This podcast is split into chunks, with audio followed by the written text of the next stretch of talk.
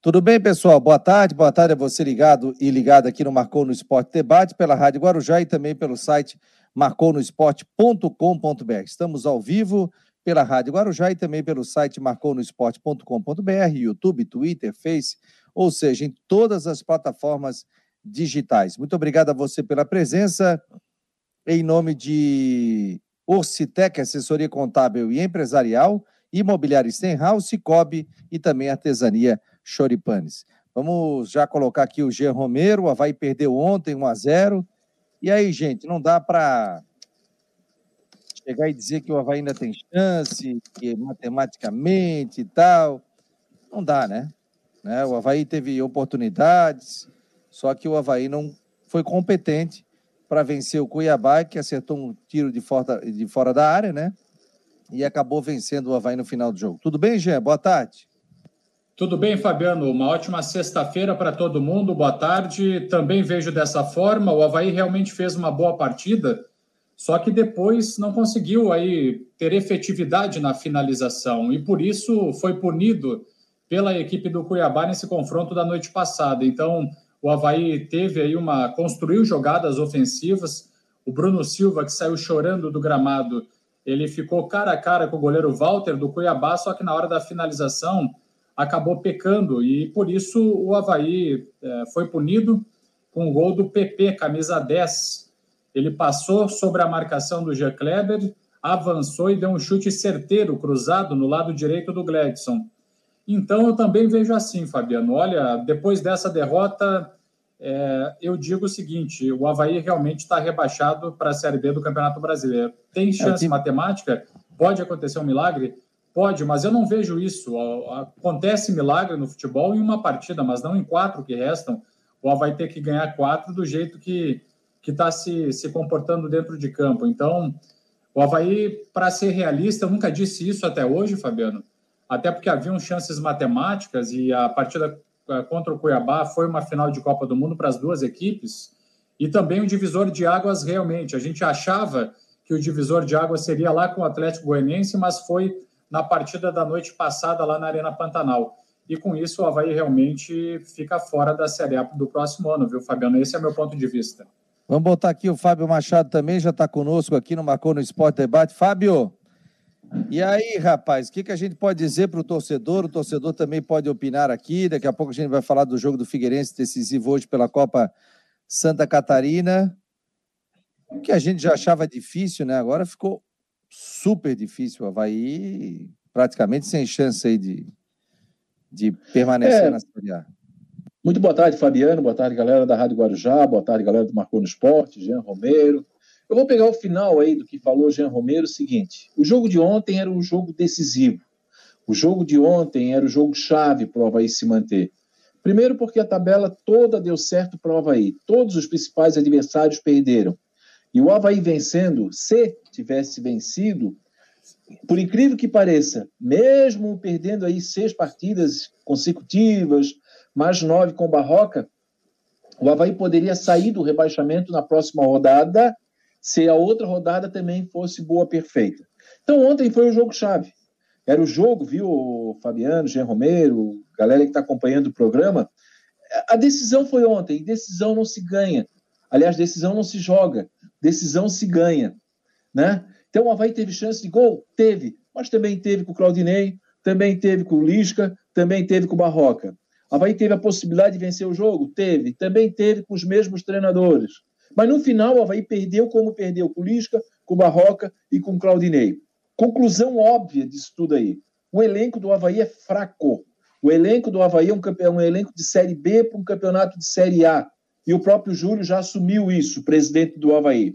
Então aqui não é nenhuma. É, é crítica, sim, mas hoje não é nem mais crítica. Crítica a gente já fez durante o, durante o ano inteiro. Hoje é uma constatação. Time que cria, time que não consegue finalizar, é time que tem defeito de formação. Time que cria, é, cai de rendimento no segundo tempo, também é defeito de formação. Porque eu vou repetir: o jogo de ontem era decisivo. O jogo de ontem era o jogo que o Havaí tinha que ter vencido o jogo tivesse vencido, hoje nós estaria aqui falando coisas totalmente diferentes. Claro que estaríamos criticando também o elenco. Né? A gente estaria dizendo que, olha, por que, que tem que ser tão sofrido? Mas é isso. Então, a gente. É, é as desculpas no Havaí são iguais.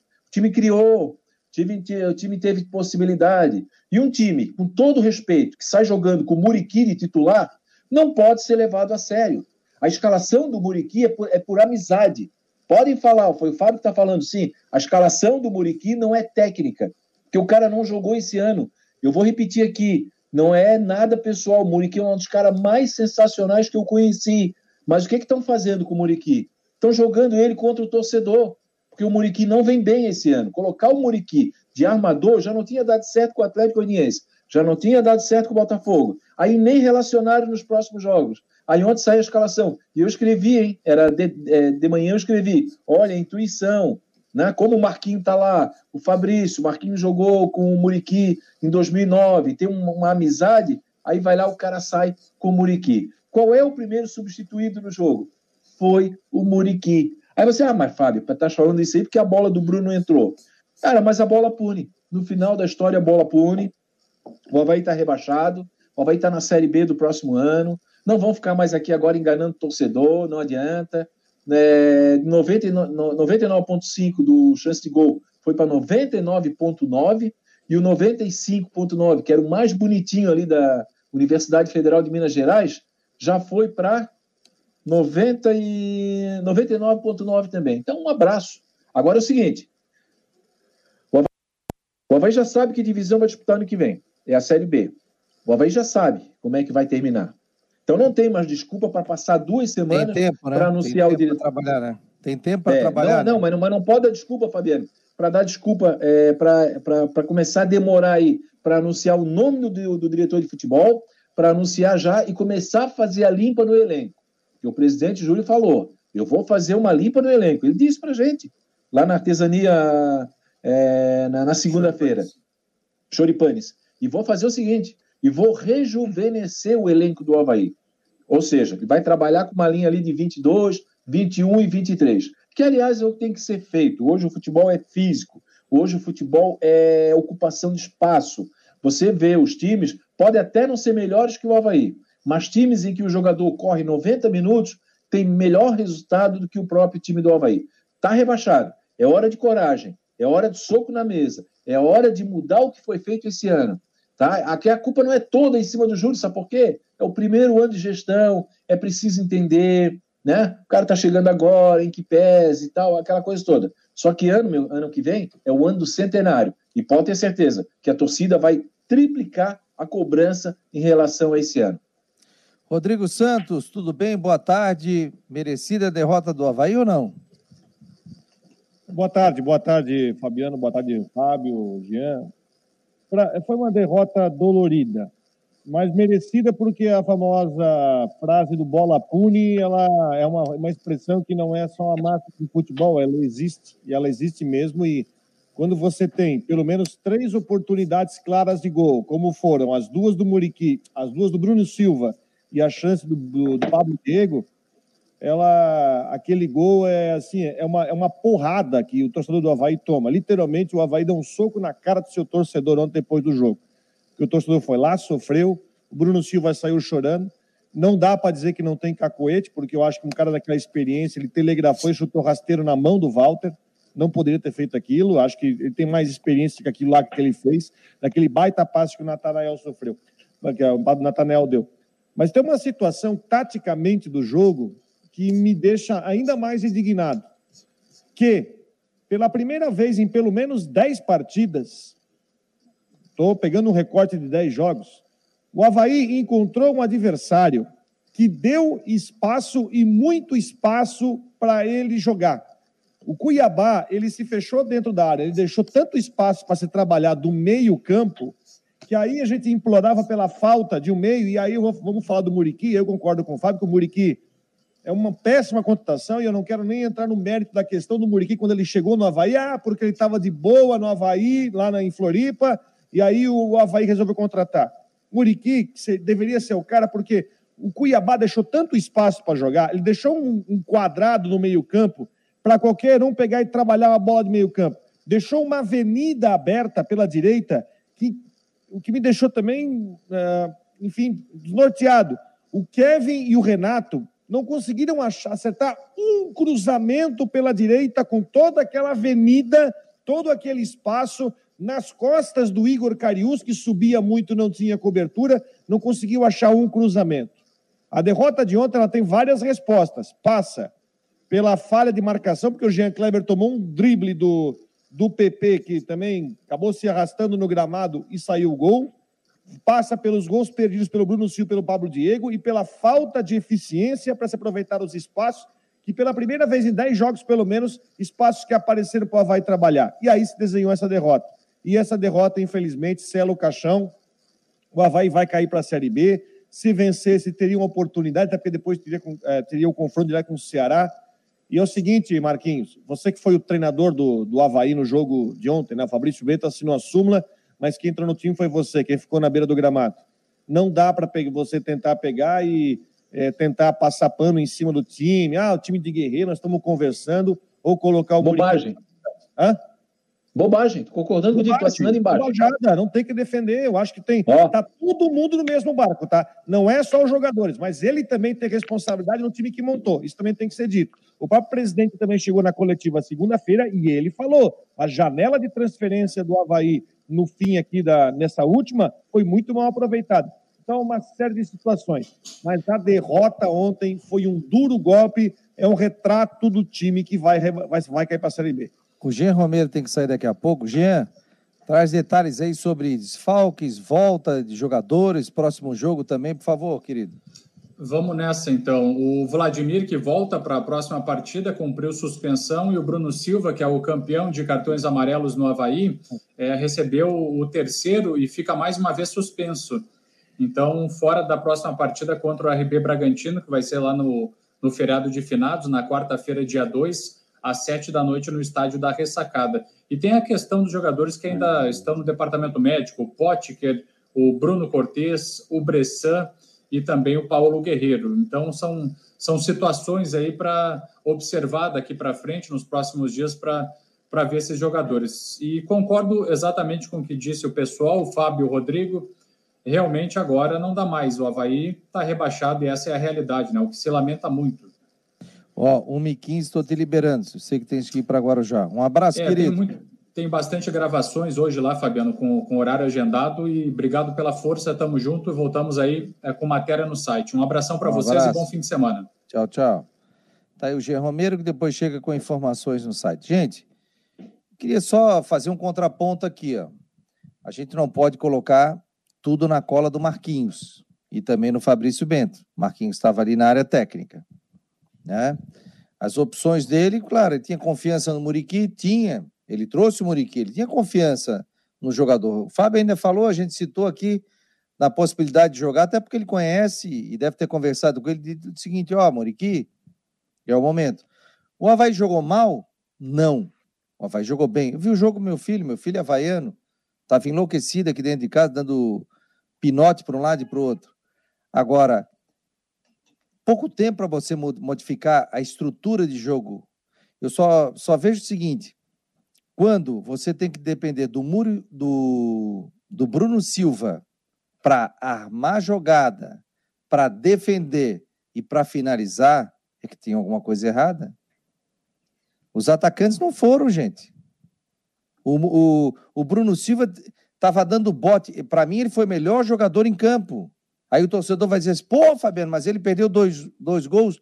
Mas não é a função dele. A função do Bruno Silva é desarmar, é tocar, tocar para o meia, para jogar essa, essa bola para o atacante fazer. Os atacantes do Havaí foram omissos, não apareceram, se esconderam do jogo. E aí sobrou para o Bruno Silva. Entrou. Quando ele entrou naquela jogada, ele estava morto, estava cansado. Tu via no primeiro tempo, ainda comentei com meu filho, porra, o Bruno Silva está em todas, de, de ponta a ponta, de lado a lado, buscando. E ele chorou, gente, no final do jogo, porque tem vergonha na cara, pô. Porque é um cara que, que gosta do Havaí, é um cara que perdeu dinheiro. Então a gente também tem que reverenciar e dizer o seguinte: parabéns ao Bruno Silva, lutou, só que ele teve as duas oportunidades no Havaí e não conseguiu fazer o gol. Então, assim, ó, para mim, o Havaí jogou errado. Quando você depende de um volante para fazer gol, de um meia para fazer gol, e não é a função do Bruno Silva, quem tinha que estar tá ali? Jean-Pierre, Bissoli, que já tinha saído, mas seria o cara, e também não conseguiu contribuir em nada. O Havaí tem 11 atacantes. O Havaí montou mal o elenco. E a gente via, comentava com meu filho vendo o jogo, Vini, vai botar quem? Vai fazer o quê? A gente viu um time sem força, principalmente de ataque. E o Bruno Silva ia para um lado, para o outro, para um lado, para o outro, lutando, volta. Pô, quem jogou bola sabe, né, Fábio? Você foi um, um atacante matador, né? A gente sabe, a perna pesa, é só que ele chegou sem força. O Bruno Silva chegou sem força. Que idade tem o Bruno Silva? 34, 35? E com essa vitalidade um toda para um lado, para o outro, um calorão do cão, que estava o calor lá em Cuiabá, que chegaram a parar, inclusive, para a área técnica, né? aquela parte técnica para hidratar. Então a situação foi muito complicada. O Bruno Silva chorou porque pô, ele não conseguiu e ele gosta do Havaí. Né? E aí eu vou fazer um, vou falar um negócio para vocês. Fabiano, tu manteria o Bruno Silva para a Série B? Manteria o Bruno Silva para a Série B. Porque um líder pode botar gurizada, pode trazer isso. 36 mas anos. Você, mas você tem que ter um cara experiente correndo o que ele correu o primeiro tempo inteiro, dando bote para um lado, para o outro. Bruno Silva foi um leão dentro do jogo. Né? Quando ele chorou, meu filho se emocionou também. Ele disse: pô, pai, o Bruno Silva, a gente está falando dele aqui, mas pô, o cara foi guerreiro. E ele foi guerreiro em campo. Ele não se omitiu. E ele apareceu. O Havaí estava errado. Mas não é culpa do Marquinho. A gente também não pode botar tudo na conta dele. O Havaí já está acostumado a jogar desse jeito. Só que é o seguinte, passa uma ilusão para o torcedor. Pô, agora vai, agora vai, agora vai. Pô, o time foi incompetente ao longo do campeonato. Um time que fica nove jogos sem ganhar com o Barroca. Entra um técnico, ganha o jogo. Aí fica sete jogos sem ganhar, gente. Isso aí é premiar, desculpa, é incompetência. É premiar é, incompetência se você permanecer na Série A do Campeonato Brasileiro. Não tem como, não tem como. Aí é o aluno, sempre falo, né? O aluno que tira nota 3 o ano inteiro, chega na prova final, tem que tirar 10 e o cara tira 11. Não sei, fica à disposição aqui para vocês falarem também o que vocês quiserem. Não, ô, ô, ô Fabiano, olha só. É, ninguém está botando culpa aqui no Marquinho. Não sei se, se, se, a tua análise foi em cima do. Não, não, não, eu estou fazendo não, não, contraponto. Não, né? tudo bem, tudo bem. Eu, mas, mas eu vou elogiar o teu contraponto. Já vou chegar aí eu acho que o torcedor vai entender. A culpa não é do Marquinhos. Eu acabei de dizer que a culpa, no final da história toda, a culpa não é do Marquinho, não é do Claudinei, não é do Lisca, não é do Barroca. A gente está vendo. Eu acho que todos eles tentaram tirar o melhor potencial. Então, se um time entra quatro treinadores, ninguém faz o time jogar, peraí, aí nós temos algum problema. Se você bota quatro maestros numa banda, né, e o, e o pessoal da banda não consegue nem afinar o instrumento, erra todas as notas, peraí, aí nós temos um problema aqui. Quem é contratou esses músicos? Tá? Então, esse é, o, esse é o ponto. Eu acho que o mérito do Marquinhos, do Fabrício, foi de não se omitirem nessa hora. Porque eles podiam dizer assim: não, não, não vou assumir, não. Agora, agora eu vou entrar, né? Na hora do bem bom, vocês não. não né? Não, e o Marquinhos é funcionário do Havaí e é havaiano. Então, vamos deixar esse ponto claro. Eu lembro que uma vez o Tele Santana chamou o Renato Gaúcho aos 43 para entrar no jogo, no amistoso da seleção. Ele disse: o que agora? agora não entro mais, né? Então é mais ou menos isso. Então, vamos dar um crédito, vamos dar um mérito para o Marquinhos. Mas eu também não posso deixar aqui e dizer o seguinte: Marquinhos, tu acertou. Não, ele errou. A escalação do Muriqui foi um erro. Eu vou dizer aqui, a escalação do Muriqui foi, é, foi mais levada em consideração a amizade. Claro que eles conversaram, não tenho dúvida. Muriqui, pô, posso contar contigo? Será que hoje, né? É um jogo decisivo, é Muriqui não, pô, eu tenho, tenho, eu tenho um débito com o Havaí, eu quero sim. Ponto. Com relação ao teu contraponto do, do, do Bruno Silva, é... é... claro que ele não quis perder aquele gol. E é claro que ao chorar, ele, se demo... ele demonstra ser um havaiano. Eu estou olhando aqui a ficha dele, pô, ele está quase 10 anos no Havaí, não de forma consecutiva, claro. Ele teve três, né, teve três passagens distintas aí, começou em 2008, depois saiu, foi para o Bahia, voltou para o Havaí e tal, depois rodou, rodou, rodou, voltou para o Havaí em 2020. Na verdade, ele foi o único jogador a chorar ontem em campo. Né? Teve outros ali que saíram com cara de paisagem, não estão nem aí, o contrato vence agora, é, um vai voltar lá para a Ferroviária de Araraquara, estou chutando nomes aqui, tá? o outro vai disputar o Campeonato Paulista, já está tudo acertado com o empresário dele, o outro vai para o Rio Grande do Sul. Então é aquela história. O peso que fica, o choro que fica aqui é para o torcedor, é para o filho do Fabiano, é para quem está aqui acompanhando a gente. Né? Então, é, eu acho que sim, ó, não dá para culpar o Bruno Silva pela manutenção no Havaí. Aí o torcedor está sendo extremamente injusto, porque eu concordo contigo também. Ele correu todo lado de campo.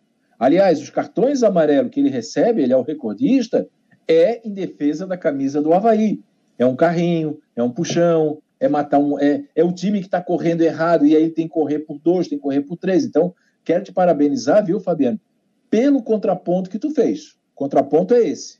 Mas, por outro lado, aí agora nós vamos lá para o outro lado, pô, Bruno Silva tem 36. Oi? Pode dar na minha canela. não, não, não, não, não vou dar na tua canela, não. É. Mas assim, ó, vamos fazer uma análise. O Bruno Silva está com 36 anos. É correto alguém botar o peso dele de correr por três dentro do gramado? Entendeu? Aí tem que funcionar o NIF do Havaí, aí tem que funcionar a inteligência do Havaí, aí alguém tem que chegar e dizer: olha, o patrão, o Bruno não corre mais, ele tem 36 anos, não dá mais. O cara que mais tomou cartão não... na Série A. É, exatamente. Alguém tem que dizer 14 seguinte, cartões olha, amarelos. O que, que, é? Não, não chega a perna. Sim, não, exatamente. O, a, a perna tá já não está chegando mais. Atrasado, então, quer dizer, ou está tá faltando proteção? Mas aí que tá, Fabiano. Mas aí, a, é. aí alguém tem que chegar lá no Havaí e dizer o seguinte: olha, o Lucas Ventura não marca, o Eduardo não marca. Uh, ele o... sempre foi camisa Pô. 8, viu, Fábio? Ele sempre foi camisa Sim. 8. Sim, ele no que, Botafogo e... jogou como camisa 8, no Internacional Havaí... jogou como camisa 11, é, camisa 8, aí depois recuar o Bruno Silva também. Isso. Aí ele tem que ficar chegando para um lado e para o outro, porque ninguém marca. É. Aí, então, eu, assim, ó, além de é... marcar ontem, ele teve que fazer a função do Jean-Pierre, pô. É. Então, assim, ó, por exemplo. Assim, e de atacantes também, dar... porque os atacantes do Havaí foram omissos. Eu vou dar um exemplo. Tem jogadores que vão se adaptando com o tempo. Leo, não, Leo Vegido, Lins da Gama Júnior, que é o Júnior, era lateral esquerdo do Flamengo. Um dia ele disse assim: pô, peraí, eu já não consigo mais correr numa lateral, subir e descer, o futebol hoje, né, tal. Aí ele ficou lá, de, aí ele ficou lá de, na frente da zaga, foi campeão brasileiro em 98 do Flamengo. O Edinho, né, o Leandro, que também era lateral, virou zagueiro. Então, é, o próprio Paulo César Bayer, né? Então, assim, o próprio Bruno, coitado, eles estão sacrificando ele também nessa situação. E o Bruno, se dissesse, ah, vai ficar com ele pro ano que vem, fica. Mas de repente, assim, o Bruno, vai entrar no meio, vai ficar no banco, né? tu, vai, tu é um jogador que pode uma chegar ali. B vai, no... né? Uma série B. É, tu, tu pode entrar no segundo tempo para cadenciar o jogo, para trazer experiência, alguma coisa nesse sentido. Então, o resumo, Fabiano: elenco mal formado, todo mundo corre errado, todo mundo se posiciona errado, todo mundo se perde numa partida e não é de graça que o Havaí vai estar na Série B do ano que vem. Aliás, futebol de Santa Catarina ano que vem não estará na elite. Não teremos representante na elite do próximo ano. Aliás, fica aí, né? O pessoal da federação que sempre ouve a gente, né? Chegarei em Itapema, perde a frequência da Guarujá, não, um pouquinho mais, né? E depois a gente começa a ouvir, até o túnel, depois a gente começa a ouvir pela, aqui pelo YouTube, pelo aplicativo também na Guarujá. Tá na hora, né, da federação fazer alguma coisa, né? Ajudar os clubes, chegar a botar 3% do valor para receber não sei quantos milhões quando o clube está ali pelo amor de Deus, não, gente. Claro, inchar o campeonato catarinense, botar esse negócio do 3%. Não, mas isso aí parece que caiu, né? Porque o presidente Júlio caiu foi lá e... o presidente Júlio Hertz que chamou atenção para isso, que se não fosse ninguém estava sabendo. Então a federação tem que fazer alguma coisa. Pega aí, faz um patrocínio único para o campeonato catarinense. Gente, usem a criatividade. Muito fácil ficar atrás de uma mesa ali. E aí? Vamos fazer o quê? Ah, pois é, vamos mandar uma proposta aqui para a empresa tal, não sei o quê. Fecha um, um patrocínio único, alguma coisa, ajuda os clubes. É o que a gente fala, né? A federação tem dinheiro, os clubes não têm. Então, gente, é, os clubes fracos, ficando fracos financeiramente, isso é ruim pra, também para a federação. É ruim para o Estado. Você não recebe torcedores aqui Olha a média de público do Havaí, olha a média de público dos outros times quando você está numa Série A, numa Série B do Campeonato Brasileiro. O Figueirense, que é um gigante aqui do estado, na Série C do Campeonato Nacional. Algo tem que ser feito. A Federação Paulista, numa época, bancava alguns jogadores para os principais clubes. Lembra do Marcelinho Paulista? Quando aconteceu aquilo ali, alguma coisa tem que ser feito. Ou é o seguinte, a, a verba da federação a gente vai cortar em 50% dos clubes, porque eu estou vendo aí, é, às vezes, renda negativa, dificuldade financeira, dificuldade para pagar, né? E, o, e vai piorar, né, Fabiano? Vai piorar, e né? E o percentual está ali, gente. Então, e vai piorar, vezes... agora, vem o, agora vem o estadual, Fabiano. Agora vem o estadual, a federação é, vai ganhar o dinheirinho é dela fácil. Ó, porque vai, Tá lá no borderô, ó, federação, federação, arbitragem, não sei o quê, não eu sei faria, o quê. Eu faria igual o Atlético Paranaense. Bota base. Chega só, aqui, faz uma coletiva, faz o seguinte, ó. Bota a base e toca a ficha. Pega o outro time, vai montando tal. Rodrigo, só desculpa, bate um papo aí com o time, por favor. Não, mas deixa eu só. Posso voltar para um ponto aqui que eu quero só para não perder o fio da meada? é que esse aqui é um debate e aqui tem ponto e contraponto. Claro, claro. Eu não consigo enxergar no Bruno Silva jogando alto nível para a Série B, desculpa, eu não consigo enxergar. Porque você, os 14 cartões amarelos fora das expulsões que ele tomou, e sem contar alguns jogos que ele deixou, eh, que ele deixou o time na mão, temos que considerar que o Havaí vai jogar a Série B como o time grande da Série B. O Havaí entra na Série B para brigar por acesso. Ele não é que nem o Brusque ou a Taxa Frequência que estão entrando para brigar por permanência.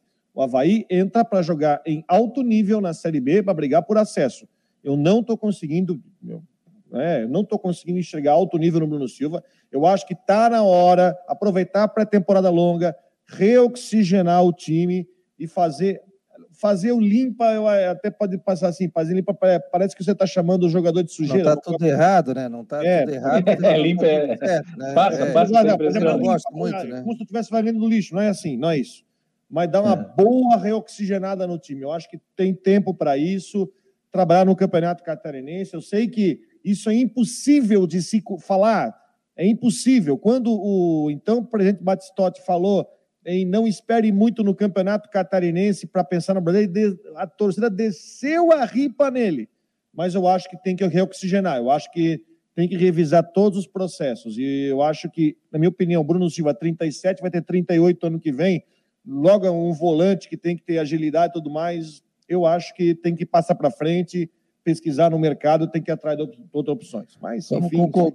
Rodrigo, hoje cabe a você conversar com o Ronaldo Coutinho. Coutinho, está um calor dos infernos aqui em Brusque.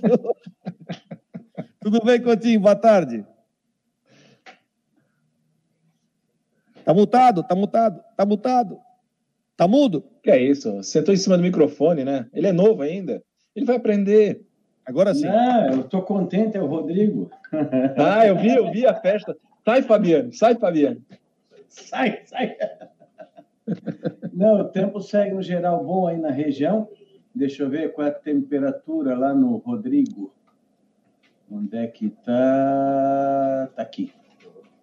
Em Brusque. Ó, oh, coisa boa, está 32 graus já.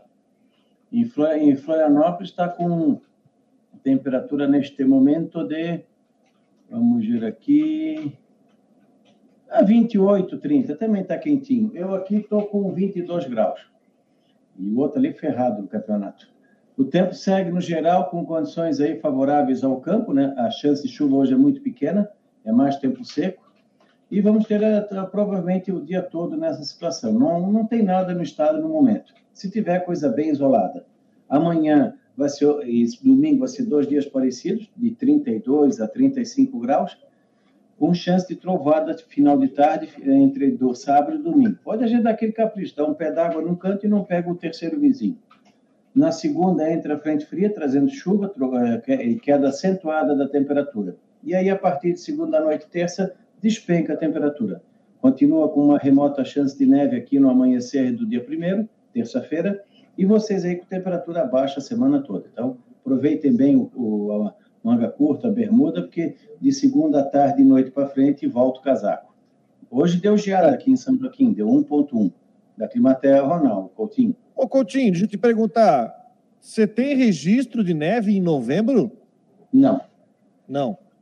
Na, na, na região tem relatos é, em 1999, no dia 7 e 8, e em 1976 na cidade, com certeza, Se nevar, vai ser a primeira vez desde 1870. Que louco, hein? Ô, Coutinho, e até quando que vai esse frio assim? Oficializado o nome São Joaquim. Ô, Coutinho, até quando que vai esse frio? Quer dizer, até quando começa a voltar a esquentar e dar uma embalada aí pro final do ano aí? Ah, eu acho que só em dezembro mesmo, que o novembro, na média, vai ser mais para frio do que quente. Tá. Outra, coisa, outra coisa, Coutinho, a gente sabe, tá, falou domingo da eleição, vai ser um domingo de calor, a gente vai votar e vai direto para. Vai votar vai, às 8 horas é, e vai para a praia. Em, em Brusque pode chegar a 37, 38. Credo! Se eu tiver que ficar na fila do colégio para votar, estou ferrado. É, no, primeiro, no primeiro calor já vão pedir o frio. Não, não, não, não. Filho, não, nós, aqui... nós podemos pedir calor porque aqui não faz verão. É que o vocês calor aqui é frio no verão, porque o, o, frio de vocês é quente ainda. Tá, mas assim, como é que vai ser essa, essa troca? Vai no domingo à noite já vai ter chuva, vai ser na madrugada? Como é que vai ser é, essa é, transição? É, aqui, aqui, na nossa região, domingo à noite, madrugada de segunda. Vocês aí, de, final da manhã de segunda para frente. Beleza, tá feito. Então, provavelmente tu sai com uma temperatura razoável, até um pouquinho alta de manhã cedo e termina o dia com frio. Então, deixa o casaco já no porta-mala. Com certeza. Coutinho, abraço, bom final de semana. Igualmente, tchau. Tchau. Valeu, Ronaldo Coutinho. Então é isso. Vamos, o... o Rodrigo. Toca a ficha aí, Rodrigo. Rodrigo, você Rodrigo, tá nós temos que nós temos que fazer um jantar aí para para reativar a amizade do Coutinho com o Fabiano Linhares. Nós vamos dar um jeito aí. Vou lá visitá-lo. tu vê se tu tira não, o escorpião é. do bolso e pelo menos organiza uma, uma espécie de encerramento do ano, não é isso, Fábio? Não, não, não, mas não era isso. Com certeza, estamos esperando. Mas que vai ter Copa do Mundo, ninguém vai trabalhar mesmo? Não, não, eu, eu tenho um estúdio em casa e aí o seguinte, hoje eu estou fazendo aqui da sala até para o cara dar uma olhadinha no tempo. Ah, pensei que estavas na Brava. Não, não, estou em casa, aí eu venho correndo para casa, só que o meu filho está saindo para um simulado, então na hora que ele estava saindo, eu fui lá dar um beijo nele, dar boa sorte. Tá certo.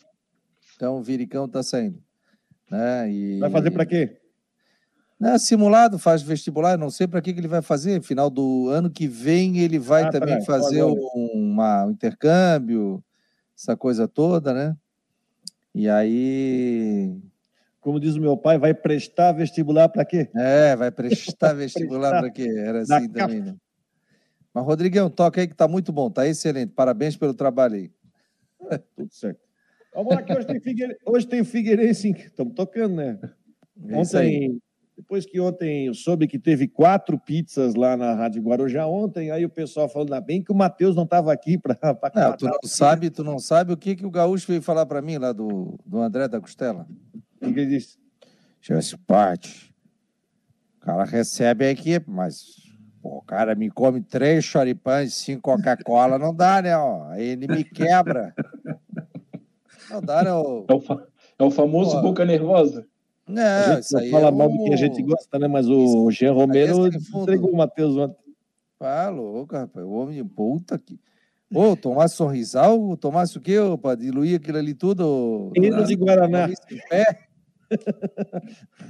parecia, Taz, ei, parecia aquele desenho animado, Taz, Taz, né? Taz, aquele. Taz, Tasmania, opa. vamos lá, Dashman, vamos lá que tem jogo hoje. Com uma noite quente, quente no clima, que tá, já falou o Coutinho, hoje é o Figueira em campo contra o Leão do Sul, do Raul Cabral. Tudo bem, Matheus? Boa tarde. Tudo bom, boa tarde, Fabiano, Fábio, Rodrigo. Pois é, uma noite que vai ser quente dentro e fora do campo, né? Como disse Coutinho aí, a noite ainda vai estar calor. E o Figueirense tem esse jogo que é decisivo para ele. É, vai enfrentar o Ercílio Luz, precisa apenas de um gol aí, precisa apenas de uma vitória simples para ir para a final. Vai jogar na final, muito provavelmente, né? Certamente, vamos dizer, contra o Marcílio Dias, que goleou o Renault por 5 a 1 no jogo da ida. Então, o Marcílio que vai decidir, independente contra quem, é, contra quem for a final, vai decidir em Itajaí com a vantagem do empate no saldo e o Figueirense busca aí ser esse time que vai lá para Itajaí decidir essa final. Ele joga com o desfalque do zagueiro Luiz Fernando. Com os desfalques Opa! do zagueiro. Caiu o tripé aqui. Os desfalques do zagueiro Luiz Fernando e do Fernando, e tem o retorno do Tiaguinho e do Tito. O Tiaguinho e o Tito estão de volta. É, o Luiz Fernando, eu havia trago a informação que ele voltou a treinar com bola, mas desvoltou, vamos dizer assim, voltou para o departamento médico, enquanto o Thiaguinho e o Tito estão, estão liberados. Inclusive, o Thiaguinho deve ser titular nesse jogo. Thiaguinho titular do jogo do time hoje? No lugar do Paulo, né? O Paulo foi titular no último jogo e aí o Thiaguinho deve voltar para a vaga ali no, no, setor de ataque. Escala o time aí. Dida, na, na Tamaziero, Pablo, Maurício e Léo Campos, o Moacir no, de primeiro volante no lugar do Claudinho que foi expulso, o Oberdan e Cauê, o Thiaguinho, o Nandinho e também o Gustavo Henrique. Pode até parecer, né, o Fábio, que o Figueirense tem uma não tem vantagem, o Figueirense tem que ganhar o jogo, mas o Figueirense joga para uma vitória simples para conseguir a classificação, né? Com, com, todo esse time aí, com muita gente fora, o que, que dá para a gente projetar desse jogo contra o Ercílio hoje à noite, Fábio? Ah, eu não consigo ver esse jogo assim, uma equipe é, sendo muito, como é que eu vou dizer, forte em relação a outra. Eu vejo até um confronto aberto, sabe por quê? Porque é, são sete, né? São sete confrontos esse ano. É, é, é, o confronto estadual que mais teve esse ano, que é Figueirense e Brusque. Teve no estadual, Ercílio. né? Que daí decidiram aquele mata-mata, depois teve. Oi? Ercílio, tu falou Brusque. Não, perdão, perdão. Ercílio Luz. Tá? É tipo, é tipo Brasil e Suécia na Copa do Mundo, né? É o confronto mais repetido, que foi mais repetido é Brasil e Suécia. Então, primeiro, Raul Cabral conhece o Figueirense a exaustão. O treinador do Figueirense conhece o time do Ercílio Luiz a exaustão. Os jogadores já se conhecem. Mas teve um fato aí que acabou sendo determinante. O Figueirense tem vantagem. Eu vou explicar o que, que é. O Figueirense conseguiu buscar um empate lá no estadual, no campeonato catarinense, quando eliminou o Ercílio Luz. No mais, quem jogou em casa venceu. Inclusive, o Ercílio chegou a meter 4 a 1 no Figueirense no estadual, depois 3 a 2 agora né, 1 a 0 e depois perdeu as duas partidas no estádio Orlando Scarpelli. Então eu vejo assim, um confronto muito, muito equilibrado, viu, Fabiano? Ah, o Rodrigo. Agora, o que pode ser diferencial seria o fator torcida. Mas eu não acredito, sinceramente, que o torcedor hoje vai lotar o estádio. Não sei. Eu estou com a sensação assim que vai dar aquele público ali e tal, né? 3 mil, é aquele público de sempre, aquele que sempre pegou junto, até porque hoje tem debate na televisão, vai mais ou menos aí confrontar o horário, né? Então é uma percepção, Mas, tá? Eu não posso. Lembrando, lembrando, lembrando, viu, Fábio? Desculpa te. Claro, claro. Já vai transmitir todo o jogo. Ótimo, Pré, sensacional. Antes e depois. Guarujá está em tá. todas aqui. Então o torcedor do Figueirense pode acompanhar. Rodrigo Santos, Henrique Santos também está por aqui. Olha lá o Henrique. Tudo bem, Henrique? Boa tarde. Tudo certo, Rodrigo. Tudo certo, Fabiano, Matheus, ao Fábio. A satisfação voltar a falar com os amigos. Eu estava acompanhando aí o debate de vocês, a questão do time do Figueirense, do favoritismo, e uma coisa que me chama a atenção é o não aproveitamento do Moacir nesse time. O Matheus pode falar até melhor. O Moacir tem figurado sempre no banco de reservas mas ele atuou na reta final aí da Série C, tanto como volante, segundo volante, como lateral direito, até jogou uma outra vez como, como zagueiro mesmo, até pelo tamanho dele, pela experiência, enfim. E aí o Júnior Rocha agora nessa Copa Santa Catarina tem usado o Matheus Claudino, hoje pode ir com Wesley Gaúcho, enfim, e outros jogadores, hoje talvez com o Cauê ali no meio, meio com o Oberdan, Cauê, o Robinho, fica um time, eu sinceramente acredito num time mais ofensivo, enfim, um time mais faceiro, como gosta de dizer o Júnior Rocha, mas eu acho que é um time um pouco franzino e um pouco inexperiente, assim, porque a gente fala aí no Oberdan, no Cauê e no Robinho, três jogadores leves, três jogadores franzinos aí no meio campo, e os dois pontas, né, que pode ser o Tiaguinho e o Nandinho, pode ser o Nandinho e o Paolo, enfim, eu acho que é um time que fica um pouco franzino demais para uma decisão contra um time mais forte, mais experiente, a gente fala aí do zagueiro Rafael Lima, de outros jogadores mais experientes, que às vezes podem até se impor, querer se impor na força física. Isso é uma coisa que me chamou a atenção e tem me chamado a atenção ao longo dessa Copa Santa Catarina. O, você falou sobre time leve e inexperiente, é, porque tem uma questão, né, gente? O Figueirense vai ter que entrar para amassar, né? Precisa ganhar o jogo, né? Não vai poder ficar de lenga-lenga no jogo desse em casa, por mais que tenha duas, três, quatro mil, não pode ficar de lenga-lenga, tem que partir para cima e tem que tentar meter na pressão. O Ercílio é um time que fez uma campanha razoável na primeira fase, se classificou na última rodada, né?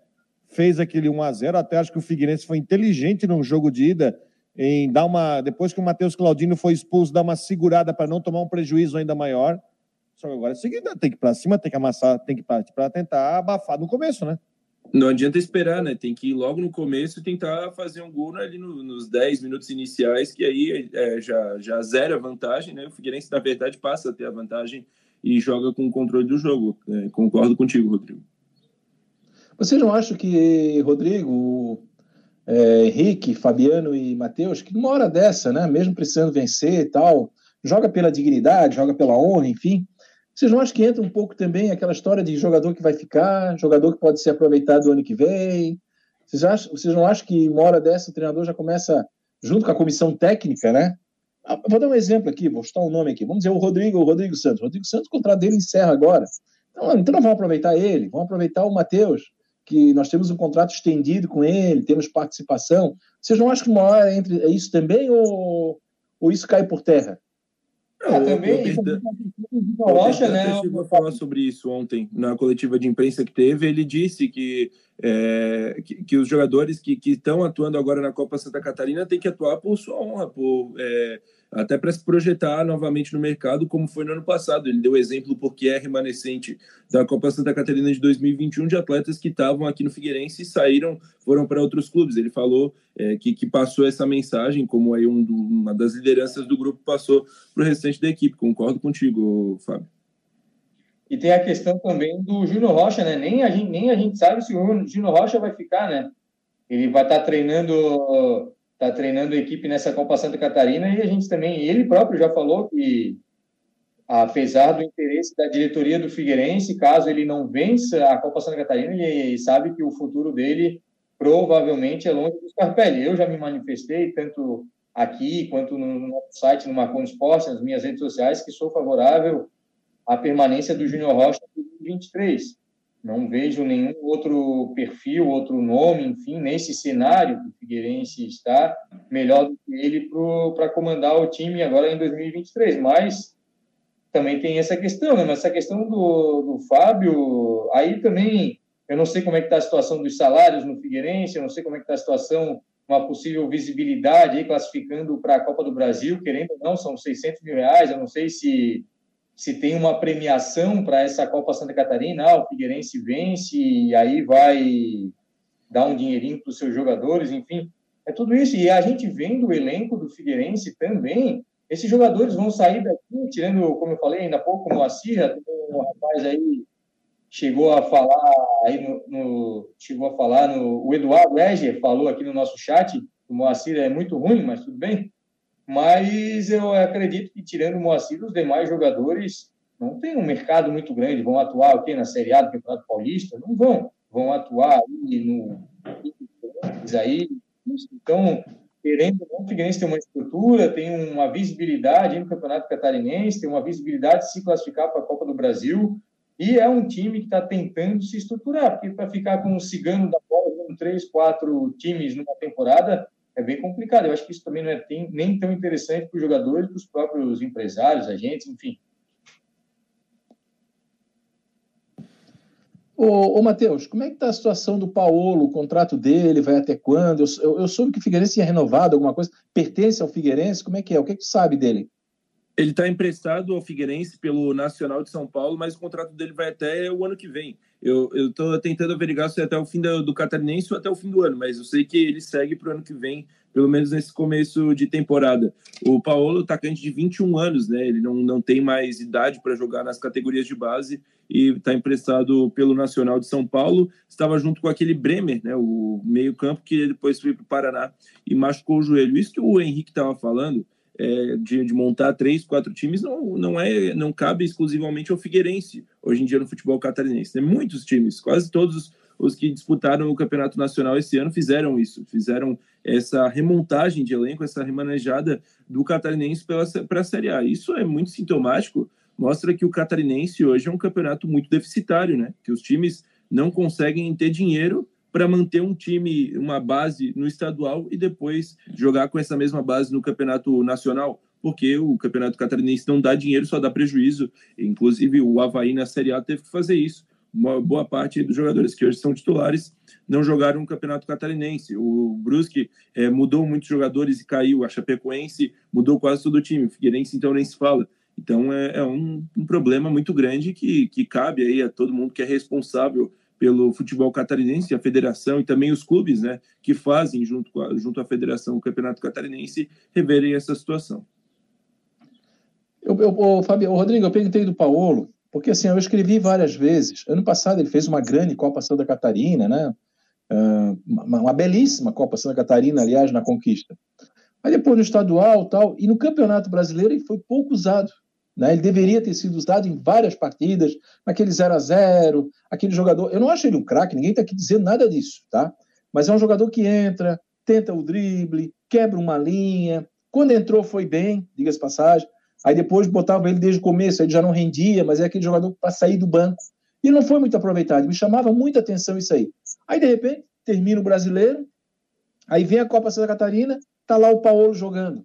Né? Então, que mistério tem em volta desse jogador? Por que, que não foi atuando brasileiro? Porque não é do Laje, o Laje não queria que jogasse, aí agora já pode, é, já pode jogar já visando o ano que vem. Então, por isso que eu fiz essa pergunta. Para mim é emblemático aí a questão do Paulo no Figueirense.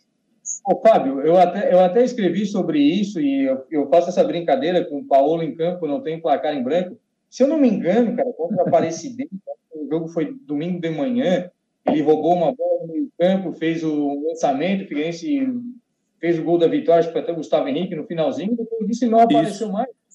E aí, cara, o Figueirense na reta final, Tiaguinho, Nandinho, Gustavo Ramos, um Jean Silva, um monte de inho, um monte de jogador franzino, pequeno, principalmente ali na, no último jogo contra o ABC, e o Paulo não ficava nem no banco, cara. Aí isso que incomoda, sabe? Porque ele já mostrou uma qualidade diferente dos demais. O que, que o Thiaguinho mostrou até hoje?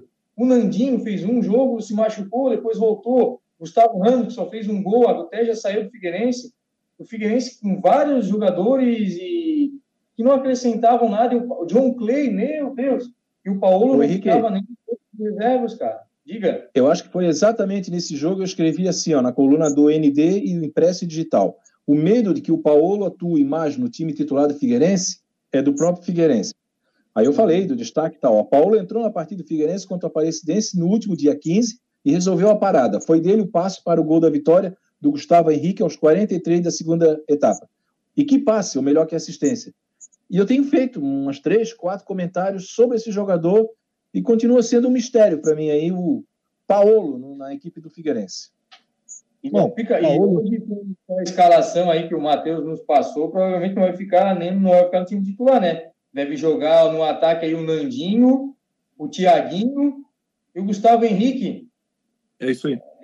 Ah, sei, sei lá, eu, eu sinceramente não entendo. Não é um craque, não é um espetáculo, mas 5, 10 minutos poderia jogar como outros jogadores já tiveram oportunidade.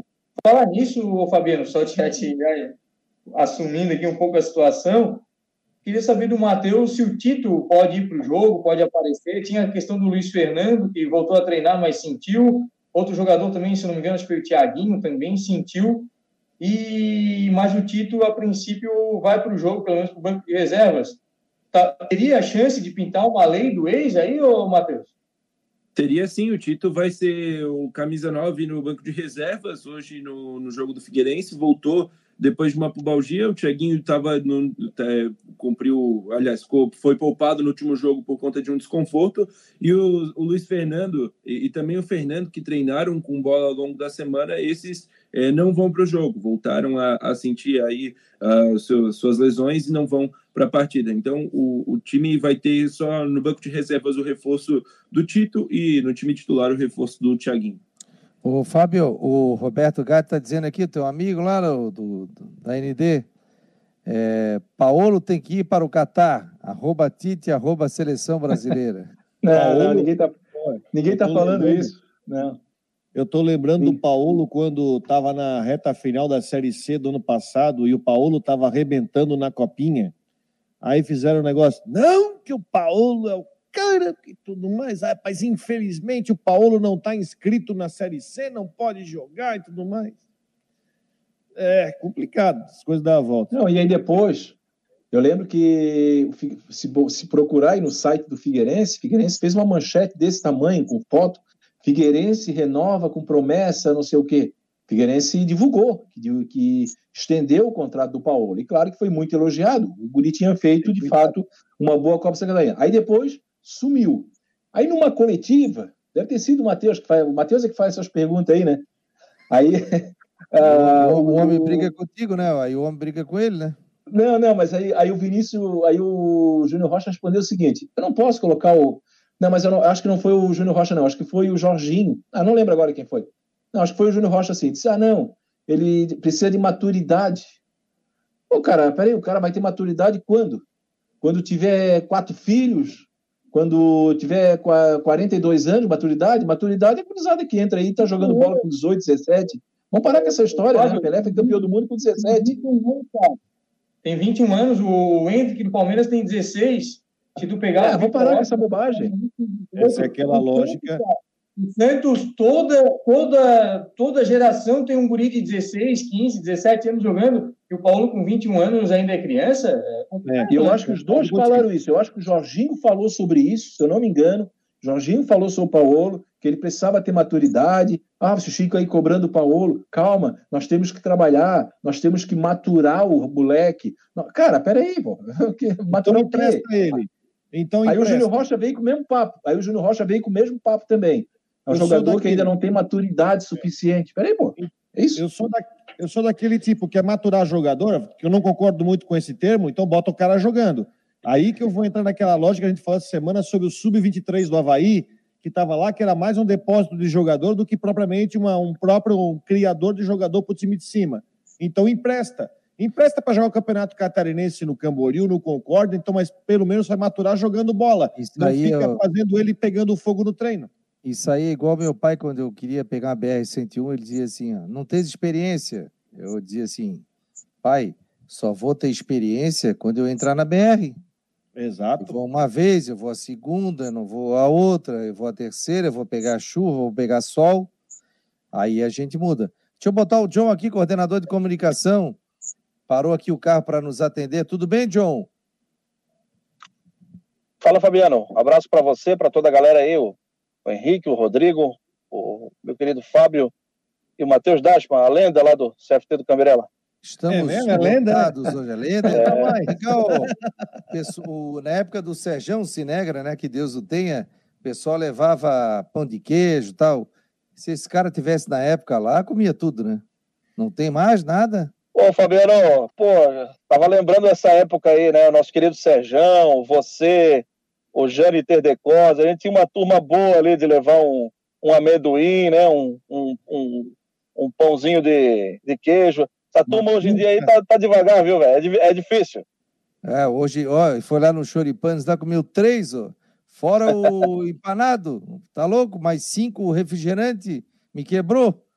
O homem quer parar com o patrocínio aqui, ó. Aliás, em nome de Ocitec, assessoria contábil e empresarial, imobiliário Stenhouse, Cicobi Artesania Choripanes. John, preparativos para o jogo de hoje, ingressos, faz um servição aí para gente, João.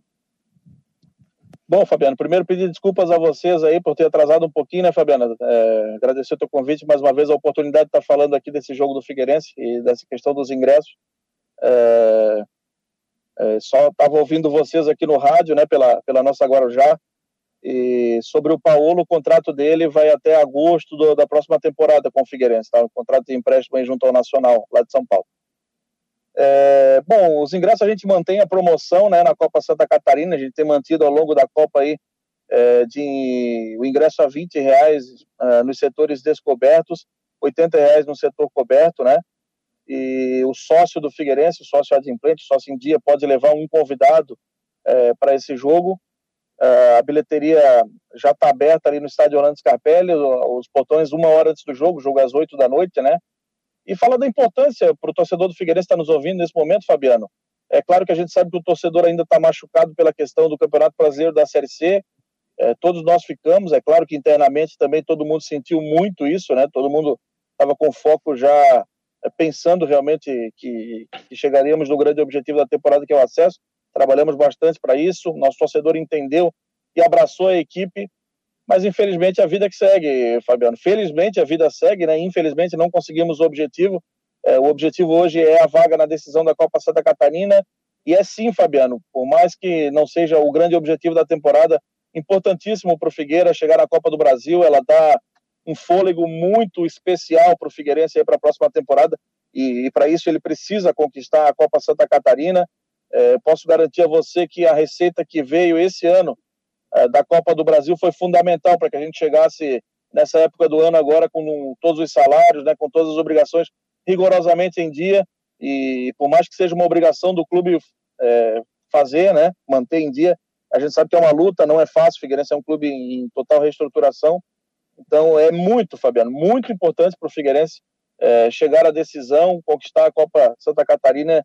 É importante que o nosso torcedor tenha isso em mente e venha hoje num bom número para jogar junto, porque a Copa Santa Catarina é muito nivelada. É, o Exílio Luz tem uma boa equipe, difícil principalmente jogar lá. Aqui a gente tem certeza que vai complicar demais a nossa vida, mas a gente está confiante, viu? Fazer um bom jogo aí e conseguir essa classificação.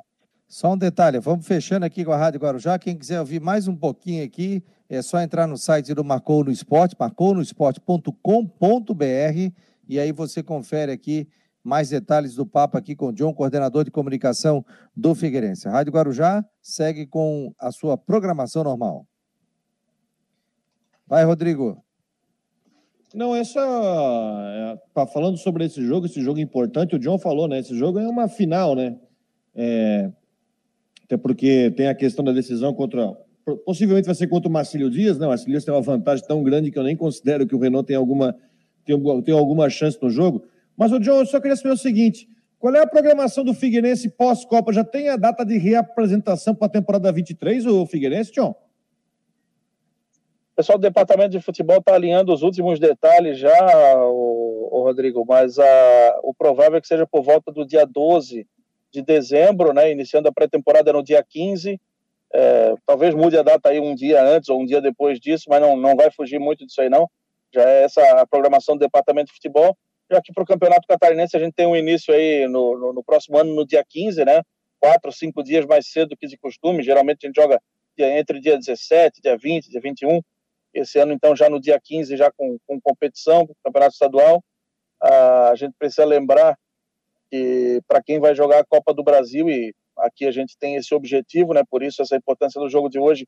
A gente já tem Copa do Brasil em fevereiro, então já tem que vir com, com força é, no início da temporada é, mas deve ser isso aí, Rodrigo. Acredito que a, a pré-temporada, a data é o dia 15, deve se apresentar ali dois ou três dias antes para fazer aqueles exames, né?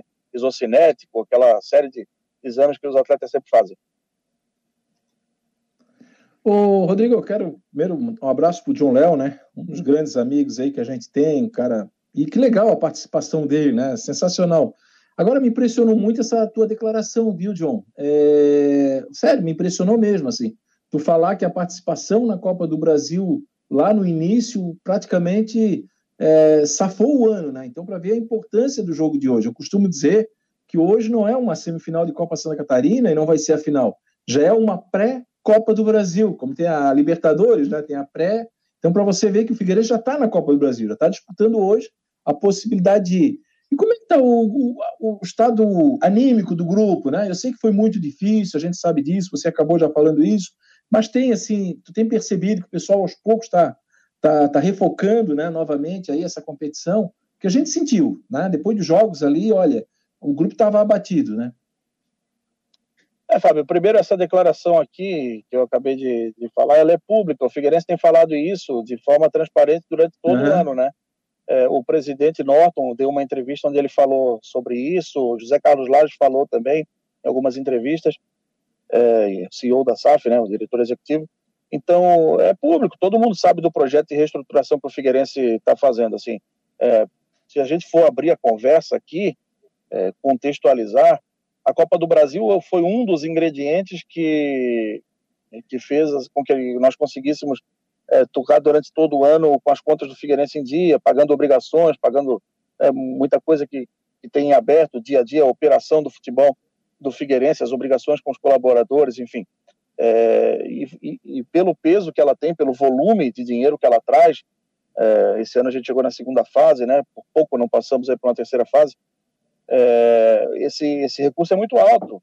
Você chega a um milhão de reais, faz muita diferença. Você paga né, é, muita coisa. É, claro que não foi só a Copa do Brasil. É, já falamos aqui sobre marketing no, no programa. O Fabiano sempre dá essa oportunidade. Nós quintuplicamos as receitas de marketing do Figueirense, dobramos o número de sócios. É, o Figueirense saiu de, de três anos de prejuízo de bilheteria, teve um salto gigantesco, chegando aí em números realmente muito consideráveis, inclusive se compararmos com os últimos anos de Série B do Figueirense, números superiores, com promoções, trazendo engajamento do torcedor. É, e esse não é um trabalho só meu, né? todo mundo tem a sua participação, mas é, basicamente se trata de conseguir engajar a torcida, e esse era o grande desafio que a gente tinha lá atrás. É, agora, a Copa do Brasil ela tem dois aspectos para o Figueirense. É, um deles, obviamente, é o econômico, financeiro, faz toda a diferença, sim. Não é só para o Figueirense, acho que todas as equipes de Santa Catarina passam por isso, sem exceção. É, mas principalmente para um clube em total reconstrução né, financeira, é, como é o caso do Figueirense. Mas ela tem um outro aspecto também, que é o aspecto da competição, né? O, Rodrigo, o Fábio, é, Matheus e você aí, Fabiano. É, você está numa Copa do Brasil. O Figueirense já foi finalista de Copa do Brasil e não só finalista. O Figueirense já teve outras grandes participações. Então, é, acho que a gente tem condições aí de fazer um, uma boa, um bom final de Copa Santa Catarina com muita dedicação e botando na cabeça dos atletas. Sobre os atletas entenderem, é claro que teve um choque lá atrás, todo mundo sentiu bastante né, a questão da, da, da, da eliminação do Campeonato Brasileiro, é, mas acho que isso já foi superado. O ambiente agora já é bem melhor, a gente vê que os jogadores estão focados nessa competição e sabendo da importância disso para o Figueirense aí, né? Tem tido algumas conversas também. É, o ambiente é muito bom do treinador com os atletas ali, cara. Então, é, agora é aquele, é aquele jogo decisivo, né? Já, já tivemos uma falha aí no Campeonato Brasileiro, hoje não dá para falhar. Vamos para cima aí. Fechou, galera? Mais Fechou. uma pergunta aí pro John? Ingressos, ô John, só o valor aí pra gente, pro torcedor que tá ligado aqui. 20 reais nas arquibancadas descobertas, setores B e, e C, né, do Orlando Scarpelli. Inicialmente a gente está abrindo só o setor C na Copa Santa Catarina, porque o público é realmente muito menor do que o do Campeonato Brasileiro, mas havendo uma necessidade a gente acaba abrindo também o setor B ali. É, no setor A, o ingresso que normalmente custa 120 reais está sendo vendido a 80 reais. Lembro que os sócios de qualquer setor, é, os sócios adimplentes, cada sócio pode trazer um acompanhante. Importante, viu, Fabiano, essa mobilização, a galera entender a importância do jogo para o Figueirense. Aquele torcedor que está meio na dúvida, é um convite aqui que eu faço em nome da, da, de todo o Figueirense, né, toda a equipe do Figueirense, toda a direção do Figueirense, que o torcedor compareça em bom número, porque é uma decisão, Fabiano. Essa reconstrução do Figueirense passa por etapas, por, por uma escalada, e hoje é uma dessas escaladas importantes. Ô, Fabiano, pode ser o, o penúltimo ou o último jogo, esperamos que não, mas uh, um dos dois últimos jogos do Figueirense no Scarpelli no ano. Então, para o torcedor que vai ficar com saudade, hoje é dia de, de mitigar um pouco essa saudade, dia de o Scarpelli.